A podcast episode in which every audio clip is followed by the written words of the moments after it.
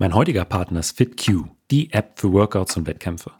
Mit der FitQ-App kannst du dir unter anderem Bodyweight-Workouts erstellen und die App bietet für diese Workouts ein sehr einfaches, aber extrem praktisches Future. Ein Metronom, der an die jeweilige Übung angepasst ist und dir so immer den richtigen Takt vorgibt.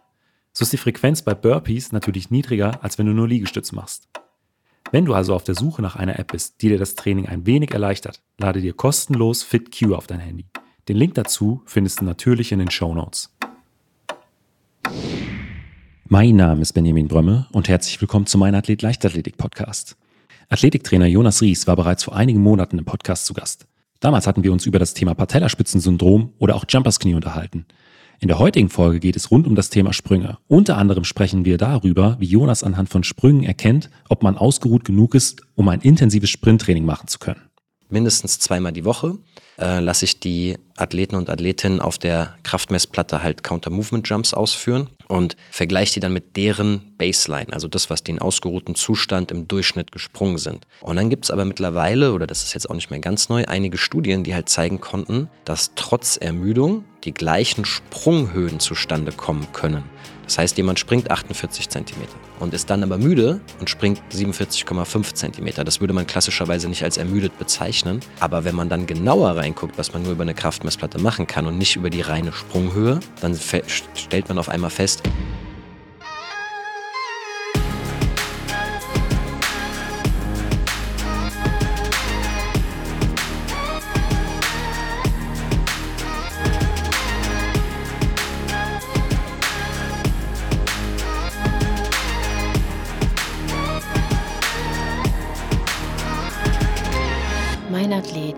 Leichtathletik-Podcast aus Frankfurt am Main. Herzlich willkommen, Jonas. Danke, dass ich nochmal hier sein darf. Ja, es freut mich, dass wir heute persönlich zusammensitzen. Wir haben uns ja schon vor ein oder zwei Monaten mal online zusammengeschaltet. Damals ging es rund um die Themen, ja, Patellaspitzensyndrom, Jumpers Knie und äh, du hast so ein bisschen von deinem eigenen Leidensweg in die Richtung berichtet und dass du äh, damals nicht damit zufrieden warst, äh, wie das konventionell behandelt wurde, sodass du dich äh, selbst mit dem Thema beschäftigt hast und äh, deine eigene Methode vor und deine erfolgreiche eigene Methode vorgestellt hast. Genau. Ja, du hast dir damals schon berichtet, dass du in die Schweiz gegangen bist und dort als Athletiktrainer beim Schweizer Volleyballverband in der Abteilung Beachvolleyball tätig bist. Und ähm, ja, da passt natürlich auch das Thema Sprünge äh, wie äh, die Faust aufs Auge. Genau, also das ist das andere, ja, große, große Thema in meinem Leben, wo ich auch herkomme, Athletiktraining. Und ja, also geht dann natürlich viel um die Sprünge, klar, vertikale Sportart. Ja, das hatten wir in der letzten Folge ja auch schon so ein Stück weit angeschnitten. Und ich glaube, jeder, der sich so ein bisschen mit Sport, äh, mit Athletik auskennt, äh, dem ist bewusst, dass Sprünge im Sand was anderes sind wie Sprünge auf Mondo, Sprünge auf Tatan oder vielleicht auch Sprünge auf Asphalt. Genau. Ich komme ja auch ähm, aus dem American Football, hatten wir ja auch schon mal vor, warte mal, das anderthalb Jahren hatten wir, glaube ich, gesagt, ja. oder so eine Podcast-Folge aufgenommen, wo es dann viel um Sprint geht, Richtungswechsel geht, auch Sprung geht. Klar, auf dem Rasen ist dann auch nochmal was anderes als Tatan oder so, aber das Training halt schon Parallelen aufweist. Und jetzt war das halt super interessant für mich, in die, ähm, ja, mich da reinzuarbeiten, was passiert im Sand, wie unterscheidet sich das von der klassischen, ich sag mal, Sprungentwicklung, Reaktivkraft, Schnellkraft, Dehnungsverkürzungszyklus und so weiter. Was sind da so, äh, vielleicht so zusammengefasst, die größten Unterschiede? Mhm. Also ganz klar ist, dass der Sand halt jede Reaktivität schluckt. Also das heißt, ich habe eben keinen, vor allen Dingen keinen schnellen Dehnungsverkürzungszyklus. Das heißt, ich kann keine reaktiven Sprünge machen, Prellsprünge oder Drop Jumps, Depth Jumps. So, das sind Dinge, die quasi keine Rolle spielen, auch aus einer technischen Perspektive. Das ist das eine Wichtige. Und dann natürlich dadurch, dass der Sand erstmal, man nennt das, verdichtet werden muss, bevor man halt ein, Widerlager bekommt, von dem man sich abdrücken kann, sind natürlich dann auch die Bodenkontaktzeiten viel länger, was dann natürlich wieder mit ähm, ja, Kraft, Kraftbildungsrate, Rate of Force Development zu tun hat und dem Einfluss der Maximalkraft und so weiter. Also das heißt, da sind sehr interessante Unterschiede, die aber sich, sage ich mal, wenn man sich so, ein, so zwei Pole vorstellt, von sehr reaktiv, sehr schnell zu eher ähm, schnellkräftig, maximalkraftorientiert, ist halt der Sand irgendwo auf, diesen, auf dieser Leiste dann eher Richtung schnellkräftig, maximalkräftig, wie dann halt der Sprung zustande kommt und ja. weniger reaktiv, weniger Sehnenbeteiligung, weniger Energiespeicherung dort und so weiter. Keine, Re keine Reflexauslösung. Können die Sehnen da in, ich sag mal, relevanten äh, Form überhaupt noch mit äh, eingebracht werden?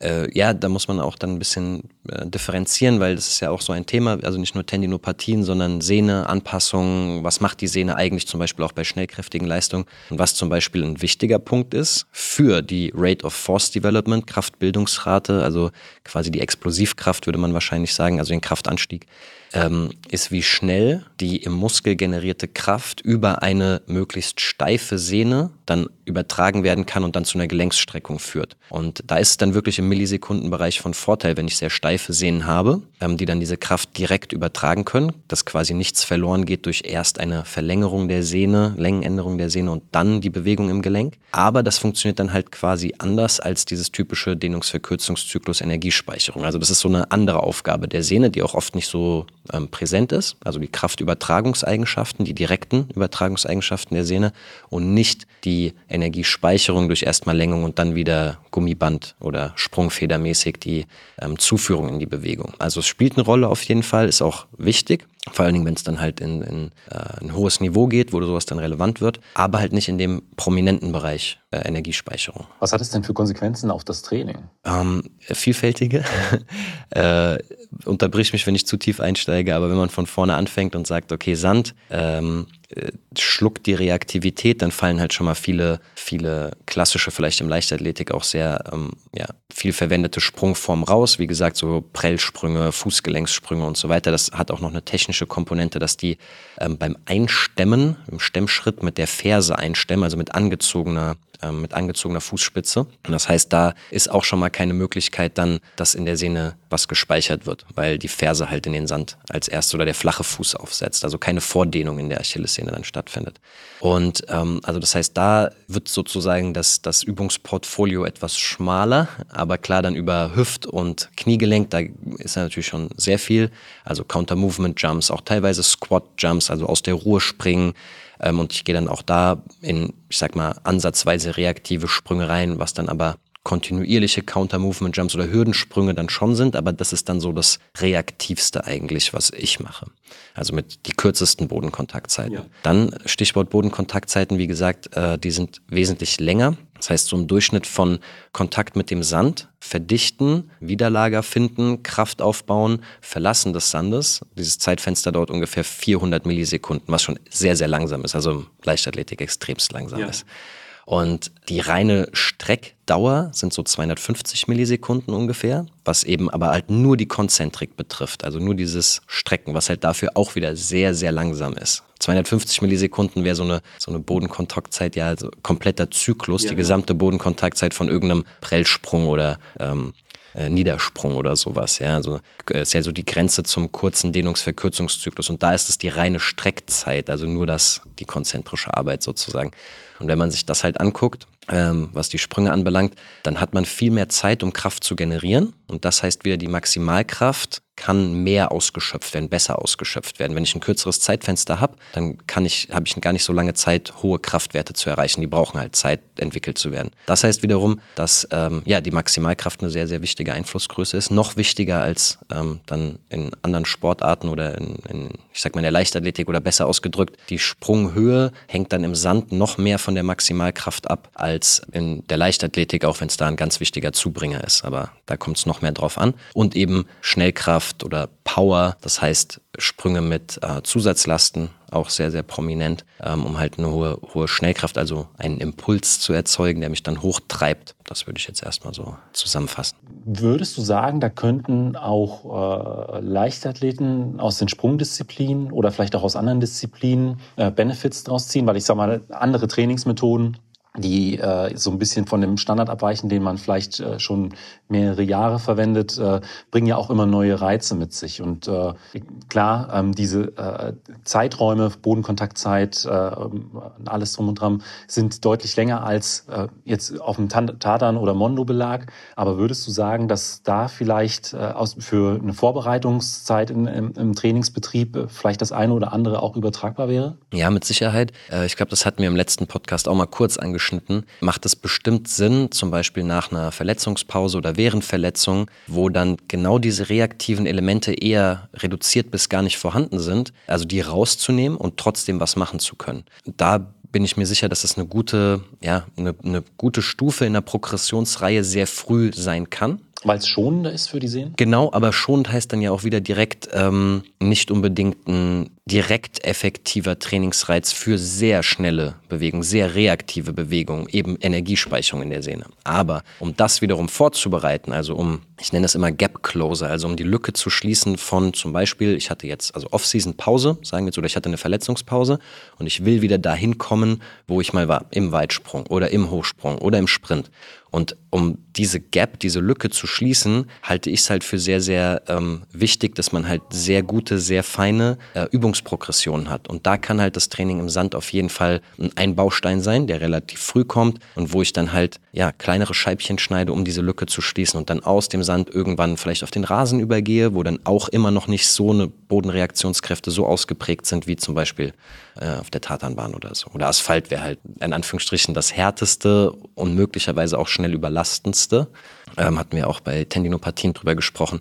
Aber das ist zum Beispiel eine Möglichkeit und die andere Möglichkeit ist, gerade weil die Sehne nicht so involviert ist mit ihrer Fähigkeit, Energie zu speichern, heißt es, die Arbeit, die verrichtet wird, muss vom Muskel generiert werden. Und das hat dann wieder metabolisch, konditionell, äh, kann ich mir das auch zunutze machen. Aber dann wird das halt vielleicht interessant eher für Langsprint oder so, ähm, dass ich halt da viel über die Muskulatur kommen muss und eben diese Ökonomisierung der Laufleistung durch die Sehne reduziert ist oder nicht vorhanden ist und ähm, ich deswegen halt viel mehr auf die muskuläre Energiebereitstellung zurückgreifen muss, was dann natürlich also konditionell äh, viel höhere Anforderungen dann an die Muskulatur stellt. Stichwort Laktat ähm, oder halt generell Übersäuerung, also dass ich mich halt mehr auf die Muskulatur verlassen muss und Energie produzieren muss, als halt Sehne Energie speichern loslassen. Denkst du, es könnte dann in, wenn man zunächst eher im Sandbereich trainiert hat und dann auf, äh, auf Mondo geht oder auf Tatan, äh, äh dass man da insbesondere dann in dieser Übergangsphase auch darauf achten sollte, dass die äh, Intensitäten nicht äh, überreizt werden. Weil ich sag mal, wenn die Muskulatur schon ein gewisses Niveau dann hat durch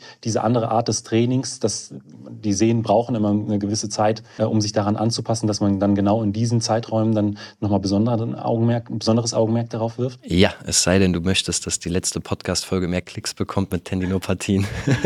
weil, Dauerschleifer. genau, weil sonst kommt man in diesen Teufelskreis rein. Aber da nochmal sehr, sehr wichtig, äh, die Übungsprogression, diese Gap Closer, die müssen dann halt sinnvolle Anschlusspuzzleteile besitzen. Und das heißt, wenn ich einfach sage, ja, ich mache jetzt zwei Wochen Sand und dann gehe ich mit all meinem Training raus auf die Tatanbahn, dann ist diese Gap zwischen Sand und Tatan nicht gut geschlossen worden. Äh, und dann könnte man zum Beispiel sagen, ey, man geht einmal pro Woche auf die Tatanbahn mit reduziertem Volumen oder reduzierter Intensität oder beidem und dann baut man das langsam auf, über zweimal die Woche auf die Tatanbahn gehen und nur noch einmal in den Sand gehen oder wie oft man halt auch immer trainiert. Und das wäre dann wieder ein etwas smarterer Gap Closer. Und natürlich, welche Übungen wähle ich da aus? Sind das dann schon plötzlich sehr reaktive Trainingsformen? Ich komme aus dem Teamsport, da klaut man sich ja immer gerne irgendwelche effektiven Trainingsformen aus anderen Sportarten, olympisches Gewichtheben, Leichtathletik. Und ich habe auch schon erlebt, dass in Nachwuchs, Basketball ohne Aufwärmen einfach ähm, Tiefensprünge mit Zusatzlast, mit Hantel auf dem Rücken bei 14-Jährigen einfach ausgeführt werden. Und das, also 60 Prozent des Teams hatten Patellatendinopathie und ist dann so, aber niemand würde das, bei, ich sage jetzt mal klarem Verstand, praktischer Überlegung irgendwie einfach so machen. Und das ist die hochintensivste Trainingsform, die es so ja. gibt, aber wird gemacht. So, also einfach, weil man da nicht so den Austausch hat oder weiß, ah, das muss vorbereitet werden, die Strukturen müssen vorbereitet werden. Ich muss auch überhaupt diesen Skill besitzen, ja, also ähm, da dann reaktiv arbeiten zu können, damit das dann auch wirklich den Effekt hat, den ich mir ja. verspreche. Und auch das passiert. Und deswegen auch da nochmal der Hinweis drauf, also das muss schon smart äh, vorbereitet werden. Und da ist halt das im Sand nur ein Puzzleteil. Und wenn ich dann vom Sand auf die Tatanbahn gehe, heißt das eben nicht, dass die Sehnen schon gut vorbereitet sind, sondern im Grunde genommen sind die eigentlich dann eher schlecht vorbereitet. Aber die Muskulatur ist ganz gut vorbereitet und das kann dann zu einer Dysbalance kommen zwischen Muskel und Sehne. Und da muss ich der Sehne auch wieder erstmal die Zeit geben, die Reize geben, dass die dann nachzieht. Du hast in der letzten Folge auch was angesprochen, wie äh, hoch man die äh, Belastung pro Woche steigern sollte, also welche Werte da nicht überschritten werden sollen. Genau, und das wäre vielleicht eine sehr, sehr schöne Kombination. Also ähm, du beziehst dich auf die, das Sehnenadaptationstraining ja. und da ging es darum, dass man äh, jetzt im Krafttraining die Sehnensteifigkeit, also Anpassungen in der Sehne, die die Sehne widerstandsfähiger gegen Verformung macht, ähm, braucht man 90 Prozent der isometrischen Maximalkraft im Schnell, also Durchschnitt, nicht immer in Stein gemeißelt, aber sehr hohe Zugkräfte der isometrischen Maximalkraft. Also das ist schon dann auch irgendwo in die Nähe des konzentrischen Einer-Maximums, Zweier-Maximums. Und das muss auch mehrmals für drei Sekunden gehalten werden. Hatten wir darüber gesprochen. Und das wäre zum Beispiel eine sehr elegante Lösung zu sagen, ey, wir gehen in den Sand und machen parallel dazu im Kraftraum das Sehnenadaptationstraining mit, um halt der Sehne über diese sehr kontrollierten Reize im Kraftraum am Beinstrecker fürs Knie oder Beinpresse oder Wadenheben äh, für die Achillessehne, um da die Sehne in den Fokus des Trainings zu stellen und weniger den Muskel. Und dann hätte ich da eigentlich eine schöne Kombination aus beidem, ähm, wo man sich dann von versprechen würde, dass dann die Gap etwas besser geclosed wurde, um auf die Tatanbahn Bahn zu gehen. Aber wichtig, auch da darf man dann nicht auf einmal dann sagen, ja, okay, ich habe jetzt ja Sehnenadaptationstraining gemacht und ich kann jetzt alles machen, sondern das muss auch wieder spezifisch angebahnt werden, vorbereitet werden. Also Spezifik ist da das Stichwort. Aber das wäre eine sehr ähm, ja, elegante und intelligente Lösung. Ich glaube, das ist dann auch immer so die hohe Kunst oder die Krux, äh, an der viele scheitern, äh, dass, die, dass der ganze Bewegungsapparat äh, sich anpassen kann oder dass die Zeit, dem die Zeit gegeben wird, ohne dass es dann zu Verletzungen kommt. Genau, oder sagen wir in dem Fall, also Verletzung ja und Überlastungsschäden genau. Ja. Weil oft, also das ist so eine Sache, eine Lehre oder was ich viel beobachtet habe, ist halt einfach, dass man sich auf die Dinge erstmal konzentriert, die den Output generieren, also die Leistung steigern. Und das ist jetzt ganz einfach gesagt, im Kraftraum sieht man dann halt die Gewichte und die Wiederholungszahlen und das Einer-Maximum oder das Dreier-Kniebeugen-Maximum. Und wenn man halt immer auf den Output geht, weiß man vielleicht gar nicht, was passiert in der Zeit in der Sehne. Braucht die länger und ich gehe aber voll auf den Output. Ich nehme noch Kreatin und äh, achte da vollkommen auf Output, Output, Output, Leistungsoutput, mehr Gewicht, schneller steigern. Der Muskel passt sich schneller an, das Nervensystem passt sich schneller an, die Sehne braucht mitunter Monate, um sich anzupassen. Und dann kommt halt nach und nach, nagend, langsam äh, diese Überlastung zustande. Und das ist halt etwas, das muss man dann auch lernen. Und wenn das es dann nicht ist, dann gibt es halt noch andere Strukturen, die man auch mit beachten muss. Und ja, und Tendinopathien, Patellaspitzensyndrom, Achillessehne, Plantarfaszie, also unter Fußsohle, sind ja alles so ähm, ja leider sehr weit verbreitete typische Überlastungsreaktionen, ähm, denen man präventiv begegnen kann. Eine Sache, mit der du dich auch sehr gut auskennst oder äh, Dinge, die, mit denen du dich sehr gut auskennst, sind ja elektronische Helferlein. Also du schmunzelst gerade, äh, ich glaube, vor der letzten Folge auch so ein bisschen darüber unterhalten, ähm, wie sehr Technik auch deine große Liebe ist. Ähm, äh, ich weiß noch, bei unserer allerersten Folge hast du äh, über Geschwindigkeitsmesser an äh, Langhanteln gesprochen, also wie äh, schnell ist die Bewegungsausführung zum Beispiel bei Kniebeugen oder bei Sprüngen mit äh, Langhantel. Ähm, aber ein großes Thema sind natürlich auch immer Kraftmessplatten, wenn es rund um das Thema, ja, im Sprint natürlich wird es auch für Bodenkontaktzeiten oder für Kräfte beim Sprint genutzt, aber natürlich auch für Sprünge ist es ähm, sehr, sehr wichtig. Deswegen so äh, kurzer oder ähm, jetzt ein harter Cut äh, zu dem ganzen Thema Kraftmessplatten. Was sind denn so deine Erfahrungen damit und äh, in welchen Bereichen hältst du sie denn für sinnvoll? Also direkt mit dem sinnvoll muss man natürlich ähm, einhaken und sagen, ey, relativ teuer. Viel, viel erschwinglicher als noch vor 10 Jahren, 15 Jahren, 20 Jahren. Da gab es das eigentlich nur in der Uni und im absoluten Hochleistungssport ähm, in irgendwelchen Zentren oder sowas. Aber mittlerweile, ich glaube, die, die wir haben, die kostet dann halt irgendwie 5000 Dollar in der Anschaffung und 1000 Dollar im Jahr für die Lizenz, die aber super gut ist und die, die Technik wird ständig weiter, also die Software wird weiterentwickelt und so.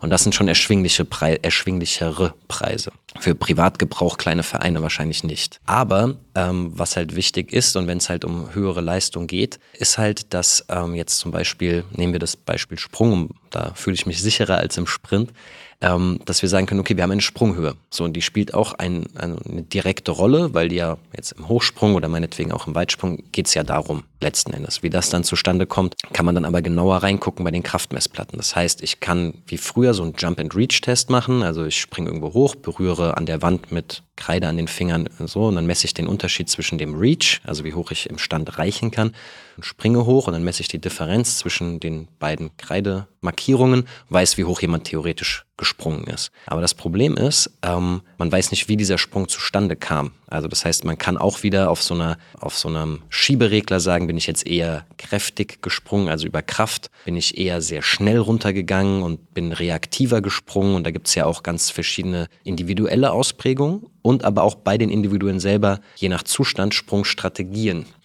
Und dafür eignen sich dann halt Kraftmessplatten, um reinzukommen, wie kam denn jetzt diese Sprunghöhe zustande? Und was ich da als immer als einleuchtendes Beispiel mir angelesen habe und dann so, oh, okay, das ist super wichtig, ist, ich äh, mache viel Readiness-Messung. Also das heißt, mindestens zweimal die Woche äh, lasse ich die Athleten und Athletinnen auf der Kraftmessplatte halt Counter-Movement-Jumps ausführen und vergleiche die dann mit deren Baseline, also das, was die in ausgeruhten Zustand im Durchschnitt gesprungen sind. Und dann gibt es aber mittlerweile, oder das ist jetzt auch nicht mehr ganz neu, einige Studien, die halt zeigen konnten, dass trotz Ermüdung die gleichen Sprunghöhen zustande kommen können.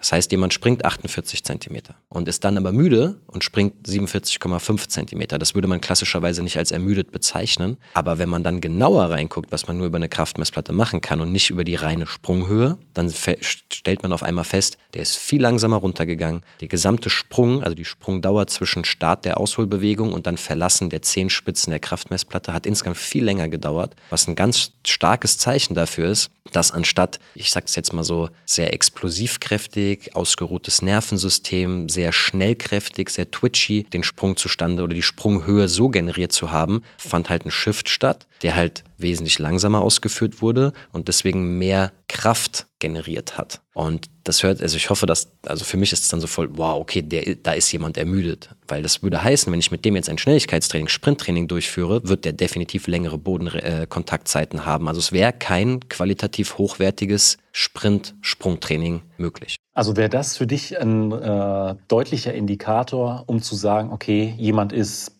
ausgeruht genug für ein Maximalgeschwindigkeits, äh, für ein absolutes schnelles Sprinttraining oder nicht? Weil das ist immer so äh, die, die Frage, woran erkenne ich, ob ich wirklich zu 100 Prozent ausgeruht bin für eine sehr, sehr schnelle Einheit. Weil da sind ja dann teilweise auch die Regenerationszeiträume ganz andere als im Ausdauerbereich. Teilweise wirklich geht es da um äh, mehrere Tage bis zu einer Woche, bis jemand wirklich wieder absolut ausgeruht ist für diese ganz, ganz, ganz schnellen Einheiten. Und ähm, anhand äh, dieser Messung mit äh, Kraftmessplatten könnte man äh, schon eindeutig erkennen, ob jemand von der Muskulatur oder vom zentralen Nervensystem da ausgeruht genug ist. Genau, das ist genau das, was ich meine. Und zwar, wenn ich jetzt ähm, die klassische Methode wähle und nur die Sprunghöhe mir angucke, würde ich sagen, der ist ausgeruht. So, aber wie die zustande kam, wie gesagt, das kann ich nur leider über Kraftmessplatten erfassen. Und da gibt es dann andere Werte für. Äh, ich nehme da, oder das ist ähm, der sogenannte Modified Reactive Strength Index. Also Reactive Strength Index kennt man vielleicht. Das ist von auch Drop Jumps, also von einem Kasten runter und dann direkt wieder hochspringen, ist die Bodenkontaktzeit und die, die Flugzeit äh, gegenübergestellt. Und der Modified Reactive Strength Index bezieht sich auf die gesamte Dauer, also die Bodenkontaktzeit, wie ich, wie lange, also von Start der Ausholbewegung bis zum Verlassen der Kraftmessplatte und die Abfluggeschwindigkeit. Und Abfluggeschwindigkeit ist was anderes als Flugzeit, weil wir wissen alle, ich kann die Zehenspitzen anziehen, ich kann die Knie vor der Landung anziehen, zum Beispiel, wenn ich jetzt eine Opto-Jump oder Kontaktmatte ja. habe und damit die Flugzeit künstlich verlängern. Und bei der Abfluggeschwindigkeit kommt halt wirklich dieses, was macht das neuromuskuläre System, wie schnell habe ich diese Platte verlassen. Und das wird gegenübergestellt. Und das heißt, dadurch kann ich dann eine Aussage über die Qualität des Sprungs und nicht nur die Quantität, wie hoch ist jemand gesprungen, treffen. Und das würde mir dann sagen, ja, ey, der, äh, der ist genauso hoch gesprungen wie in seiner Baseline oder 0,5 Zentimeter niedriger, aber er ist sogar möglicherweise schneller gesprungen. Er hat eine höhere Abfluggeschwindigkeit oder sowas. Und darüber kann ich dann halt, wie gesagt, über die Qualität eine Aussage treffen. Und das müsste man jetzt natürlich nochmal hingucken, wie stark korreliert Sprung mit Sprint. Deswegen sage ich, ich kenne mich mit Sprung gerade besser aus, aber man müsste sagen, für ein gutes Sprungtraining wäre so ein Wert dann aussagekräftig. Und indirekt auch für ein Sprinttraining, aber da müsste man halt wieder in die Studienlage ja. gucken und sagen, so ja, das korreliert auch mit Sprint. Das aber brauche ich dafür wirklich eine Kraftmessplatte oder würde, sagen wir mal, jedes Handy hat mittlerweile 240 Bilder pro Sekunde, kann man eigentlich mit den meisten äh, Handys aufnehmen. Wäre äh, das auch schon ausreichend, um zu erkennen, dass da jemand eher mit Kraft springt als äh, über die Spritzigkeit? Oder muss, erkennt man es wirklich nur an, den, an, der, an der Kraft, die dann in den Boden übertragen wird? Am Ende leider nur mit Kraftmessplatte, aber da mir vollkommen bewusst ist, dass nicht jeder Zugriff auf eine Kraftmessplatte hat, ist alles, was man an etwas genaueren Werten bekommen kann, mehr wert. Am Ende des Tages ist es halt auch so ein bisschen ähm, Coaching. Also ein sehr, sehr erfahrener Trainer wird wahrscheinlich auch sagen, oh, der Sprung war jetzt langsam. So, das hat man im Auge. Man, man, man spürt so, ja. war das jetzt eher ein kraftbetonter Sprung oder war da jemand so richtig reaktiv, richtig schnellkräftig, richtig explosiv? Ähm, also das ist dann so, das wäre aber Coaching eigentlich und das Problem ist, das ist immer subjektiv. So. Dann wäre der nächste Schritt zu sagen, ey, wir versuchen objektiv Daten zu ermitteln, indem wir die Sprunghöhe ermitteln. So, okay, haben wir ja schon drüber geredet. Dann wäre der nächste Schritt zu sagen, ich hole mir diese App, äh, haben wir auch, glaube ich, drüber gesprochen, MyJump 2, die habe ich auch jahrelang benutzt.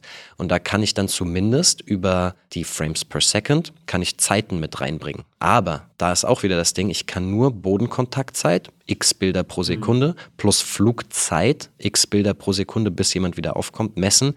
Und das ist dann halt auch wieder nicht genau genug, weil es kommt halt drauf an, kam jetzt jemand mit einem etwas gestreckterem Sprunggelenk auf, hat jemand die Fußspitzen angezogen und so weiter. Also das ist dann auch wieder fehleranfällig. Und die Abfluggeschwindigkeit oder den Impuls oder wie, wie stark hat jemand unten abgebremst, das ist nämlich immer so ein großer Wert, die Eccentric, Eccentric Rate of Force Development, also wie, wie schnell lässt sich sozusagen jemand fallen und bremst das ab, das ist immer ein großer Indikator für die Reaktivität. Ähm, also letzten Endes, wie gut kann jemand den Dehnungsverkürzungszyklus ausnutzen.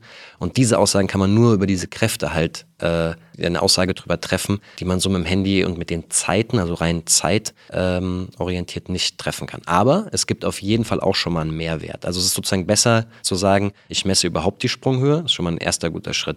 Dann zu sagen, ich messe die zum Beispiel, ähm, anstatt einfach nur einen Counter-Movement-Jump zu messen, mache ich zum Beispiel als Readiness-Messung diesen Reactive Strength Index mit der Handy-App, ist auch schon mal besser, weil da das Nervensystem halt mehr reinkommt. Und dann wäre halt die Königsdisziplin oder der Goldstandard zu sagen, okay, ich habe eine Kraftmessplatte und kann dann noch genauer reingucken mit diesem Modified Strength, äh, Reactive Strength Index. Du hast gesagt, äh, 5000 Dollar plus 1000 Dollar im Jahr. Ähm, von welchem Hersteller nutzt ihr die? Hm, das ist äh, Hawken Dynamics. Das ist eine amerikanische Firma. Ähm, die haben einen äh, wohl sehr, sehr guten Algorithmus. Also es gibt auch einige Studien, die da schon ähm, Software verglichen haben, Hardware verglichen haben. Super gut in der Kundenbetreuung. Ich krieg nichts für die Werbung, die ich hier gerade mache. Ich bin einfach nur überzeugt von denen. So. War auch, wäre auch jetzt nur für mich interessant. Ja. Äh, für meine nächste Kraftmessplatte, die ich nutze. Ja, finde ich äh, mega interessant mit diesen, mit diesen Werten, weil das war schon, ich habe das Julian Reuss äh, in, in der Folge gefragt damals, als es auch um Ausgeruhtheit vor schnell, wirklich schnellen Einheiten geht. Und er hält ja auch immer noch den deutschen Rekord und kennt sich dementsprechend auch aus, was diese Trainingseinheiten angeht. Und er hat halt auch gesagt, das ist so die Frage aller Fragen. Wenn du weißt, wann du wirklich wieder absolut ausgeruht bist, diesen Zeitpunkt zu treffen, das ist halt extrem schwer. Und äh, es, ist auch, es ist auch schwierig, Daten heranzuziehen, aber wenn das so ein Wert ist, den man da heran... Es wird halt halt immer genauer sozusagen. Ja. Aber am Ende des Tages kann es dir ja auch passieren, dass du dann, deswegen sage ich Korrelation, Sprint, Sprung, ja. auch nochmal, muss man nochmal vorsichtig sein.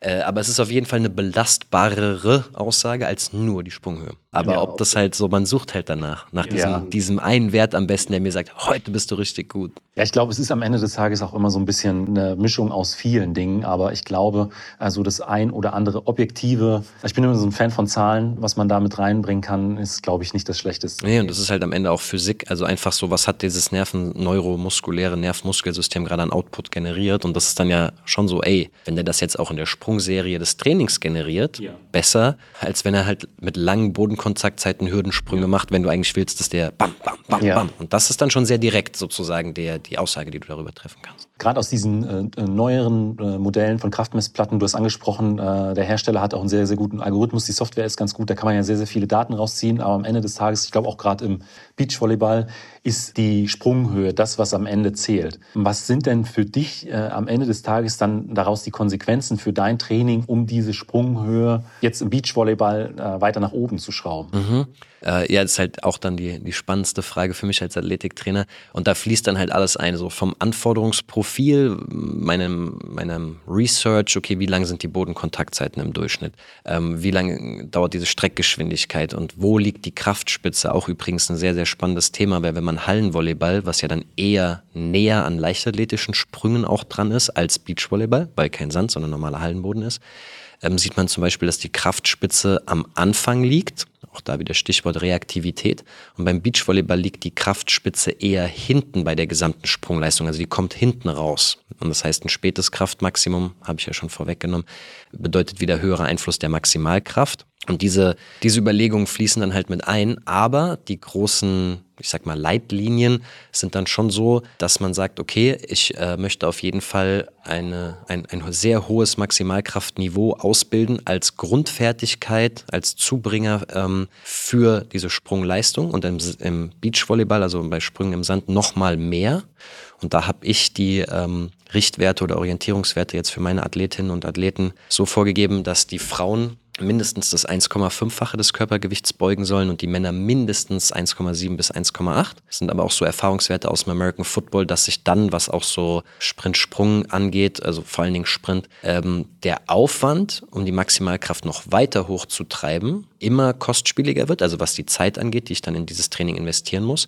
Und dann muss man sich fragen, was bringt es, die Kraft nochmal von 1,8 auf 2,0 zu erhöhen? Kann man machen, also in der, man muss dazu sagen, in der Tiefkniebeuge mindestens parallel, das sind alles sehr große Menschen. Ist auch nicht immer so einfach, da die, die ähm, meine Mindesttiefe Parallelkniebeuge dann zu erreichen. Und dann muss man sich immer fragen, okay, diese Maximalkraftentwicklung, bringt die mir dann noch von 1,8 bei den Herren auf 2,0? Bringt die mir dann noch Sprunghöhe oder so viel mehr Sprunghöhe, dass ich den Trainingsaufwand rechtfertigen kann? Oder äh, lasse ich das so eher ein bisschen nebenbei laufen und versuche noch ein bisschen was rauszukitzeln bei der Kniebeuge und widme mich aber schon früher in einer Vorbereitung, wenn jemand dieses Mindestziel erreicht hat, zum Beispiel der Schnellkraftentwicklung, also Weight Jumps mit einer Trapbar, Hexbar oder mit einer Langhantel und anderen Sprungformen. Also kriege ich da nicht dann mehr raus. Und da ist erstmal so die, die, die Leitlinie auf jeden Fall ganz klar. Annehmbares Maximalkraftniveau erreichen, was diese Minimalziele sind.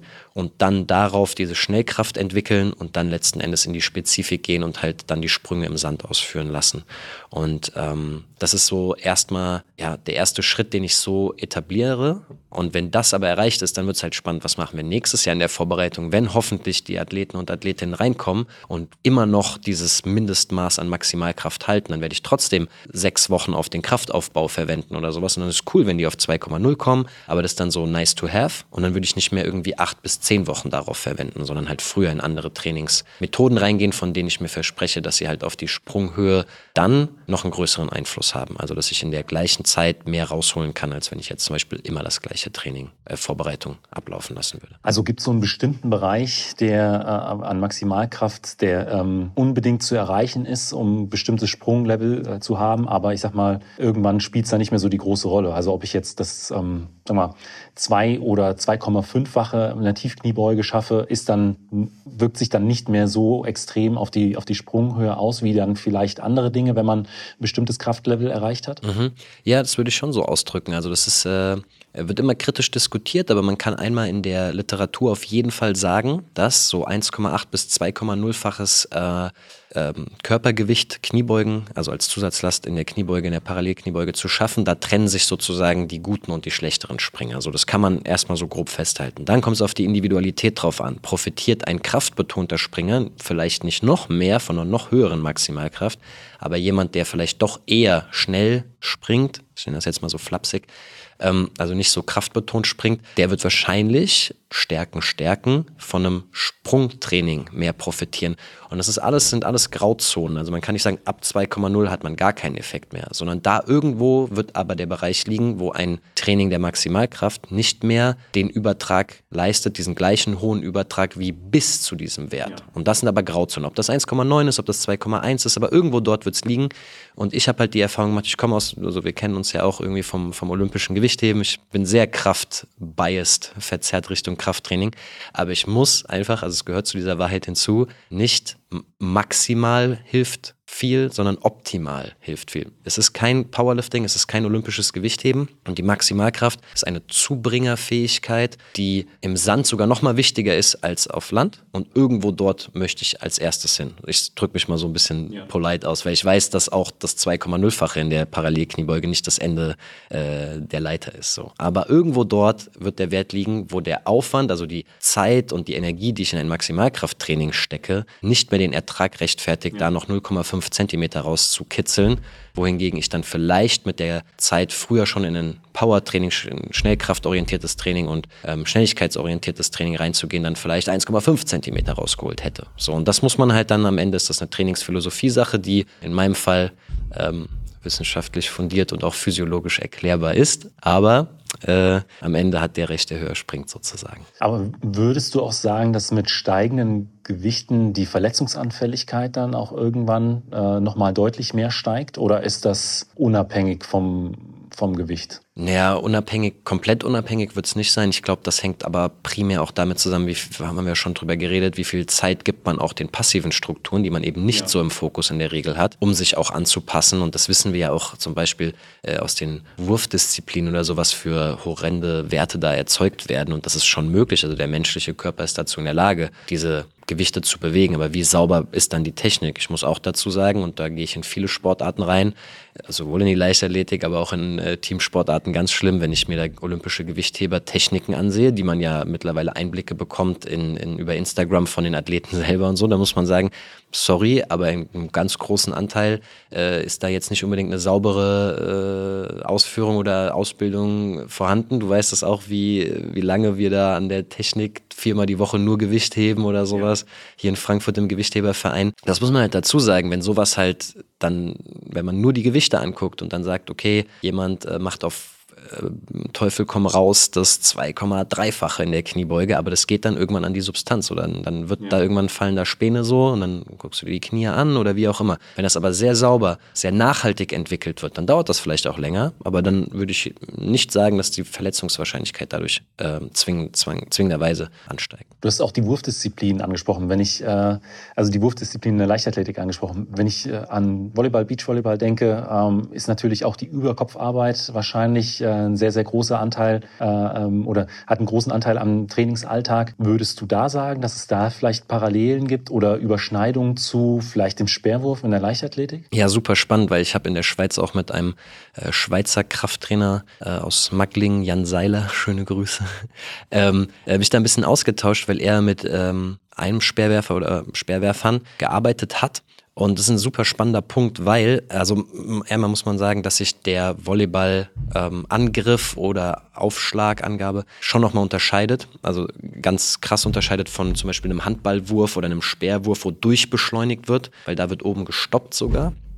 Aber der wichtige Punkt ist ja erstmal, dass dann am Ende das äh, Sportgerät, der Handball, der Volleyball oder der Speer, auf eine möglichst hohe Abfluggeschwindigkeit beschleunigt werden sollen. Und das heißt, das sind wirklich reine Schnelligkeitsleistungen, weil wenn man sich mit Schnelligkeiten oder Geschwindigkeiten auskennt, da, ich glaube, bei den Herren sind ähm, Ballgeschwindigkeiten im Moment des ähm, Verlassens des Balls von der Hand von 19 bis 20, 21 Metern pro Sekunde. Also 80 km/h ungefähr. Äh, kann sein. Ja, ja grob. gut, sehr gut. Ich weiß jetzt ehrlich gesagt nicht, wie das im Sperrwurf ist. Ich glaube, das ist nochmal höher. Aber das Wichtige ist, da muss man halt so ehrlich sein, da kann man mit einem Krafttraining, ähm, kommt man ja natürlich nirgendwo in diese Geschwindigkeitsbereiche, egal ob ich jetzt ein Bankstoßen mache oder Medizinballwürfe selbst. Ja. Und wie gesagt, beim Volleyball ist es nochmal anders. Also im, im Speerwurf und im Handball hat es nochmal einen höheren Übertrag, weil ich durchbeschleunige, also diese muskuläre Leistung da äh, abrufen kann.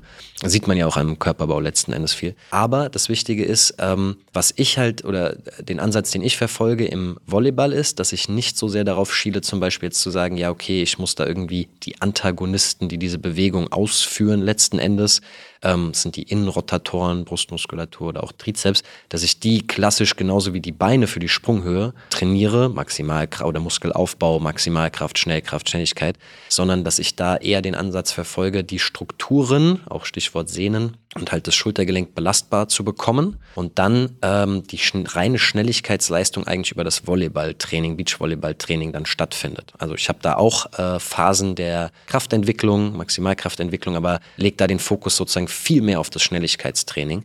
Und was aber halt ein ganz, ganz wichtiger Punkt ist bei allen Überkopfsportlern, ist halt die Belastbarkeit der Strukturen. Sehne, Kapsel, Gelenk, ähm, ist ja auch ein offenes Gelenk. Ähm, und da kann halt, oder da ist halt die beste Möglichkeit, die man hat, das Krafttraining, die Strukturen aufzubauen. Sehnentraining, wir haben über Patella und Achillessehne gesprochen, die hohen Kräfte und sowas. Das ist in der Schulter, muss man da halt ein bisschen rücksichtsvoller vorgehen, ja, weil, es halt ein offenes Gelenk ist. Aber Außenrotatoren, ganz großer Punkt. Ähm, Schulterblatt, wie sich das bewegt auf dem Rumpf, saubere Bewegung, Mobility da übrigens auch, äh, Wirbelsäule, das hängt halt da alles sehr eng zusammen. Also wenn ich gut rotieren kann in der Brustwirbelsäule, muss ich das nicht in der Schulter kompensieren. Das heißt wiederum, dass ich da die passiven Strukturen in der Regel weniger belaste. Wenn ich halt in der Brustwirbelsäule besser rumkomme. Und das sind halt alles so Überlegungen, die dann halt am Ende des Tages zu einem, ich sag mal, frei ablaufenden, schnellen, peitschenartigen Armzug führen sollen. Und der hängt dann halt leider wesentlich weniger von der Muskelmasse und dem Maximalkraftniveau und so weiter ab, sondern eher von so einem freien, durch peitschenartigen Durchbeschleunigen. Das ist, denke ich, nochmal ein ganz interessanter Punkt für alle äh, aus dem Wurfbereich, die den Podcast hören. Ja, aber wichtig, wichtig, ähm, der Wurfbereich nochmal deutlich abhängiger. Der Speer ist alleine schon deutlich schwerer als so ein Volleyball und die Wurfbewegung ist auch nochmal, oder Stoßbewegung, wie auch immer, nochmal anders. Also die sind schon auf jeden Fall abhängiger von der Maximalkraft. Aber vielleicht der Punkt, der, glaube ich, sehr wertvoll ist, ist, okay, wie kriege ich die Schulter so stabil und mobil, dass da halt eine freie Bewegung stattfinden kann. Und ähm, zum Beispiel äh, ähnlich wie mit der Patellasehne, diese 90 Prozent isometrisch äh, drei Sekunden halten, was wir im letzten Podcast besprochen haben, ähm, mache ich auch über Kopf. Also in der Tat in eine, so eine, hm, wenn man die Übung Überzüge kennt, Ja. also, äh, baue ich das aus, ist auch äh, übrigens aus einem, aus dem Austausch mit dem Jan Seiler äh, herausgekommen, quasi so eine Vorrichtung, dass man mit dem Oberkörper fixiert ist und mit beiden Armen über Kopf an einem Kabelzug ist, wo man dann halt äh, so viel Gewicht drauflegt, dass man ihn nicht bewegen kann und dann kann man da halt über Kopf in diese hohen Kraftwerte reingehen und dann halt da auch entsprechend Sehnen, Gelenk und so weiter sehr kontrolliert sichern, also stabil bekommen und die Strukturen einfach so belasten, dass sie einen Reiz bekommen, dass sie sich aufbauen. An dieser Stelle vielen, vielen Dank, Jonas, dass du dir die Zeit für unsere weitere gemeinsame Folge äh, genommen hast. Ich glaube, da konnten sich auch wieder viele einiges Wichtiges für ihr Training mitnehmen. Und jetzt erstmal eine gute Zeit. Dankeschön. Falls dir die Folge gefallen hat, gib mir doch einfach eine Bewertung bei Spotify oder Apple Podcast. Außerdem freue ich mich sehr über dein Feedback per E-Mail oder auch auf Instagram. Vielen Dank und bis zum nächsten Mal.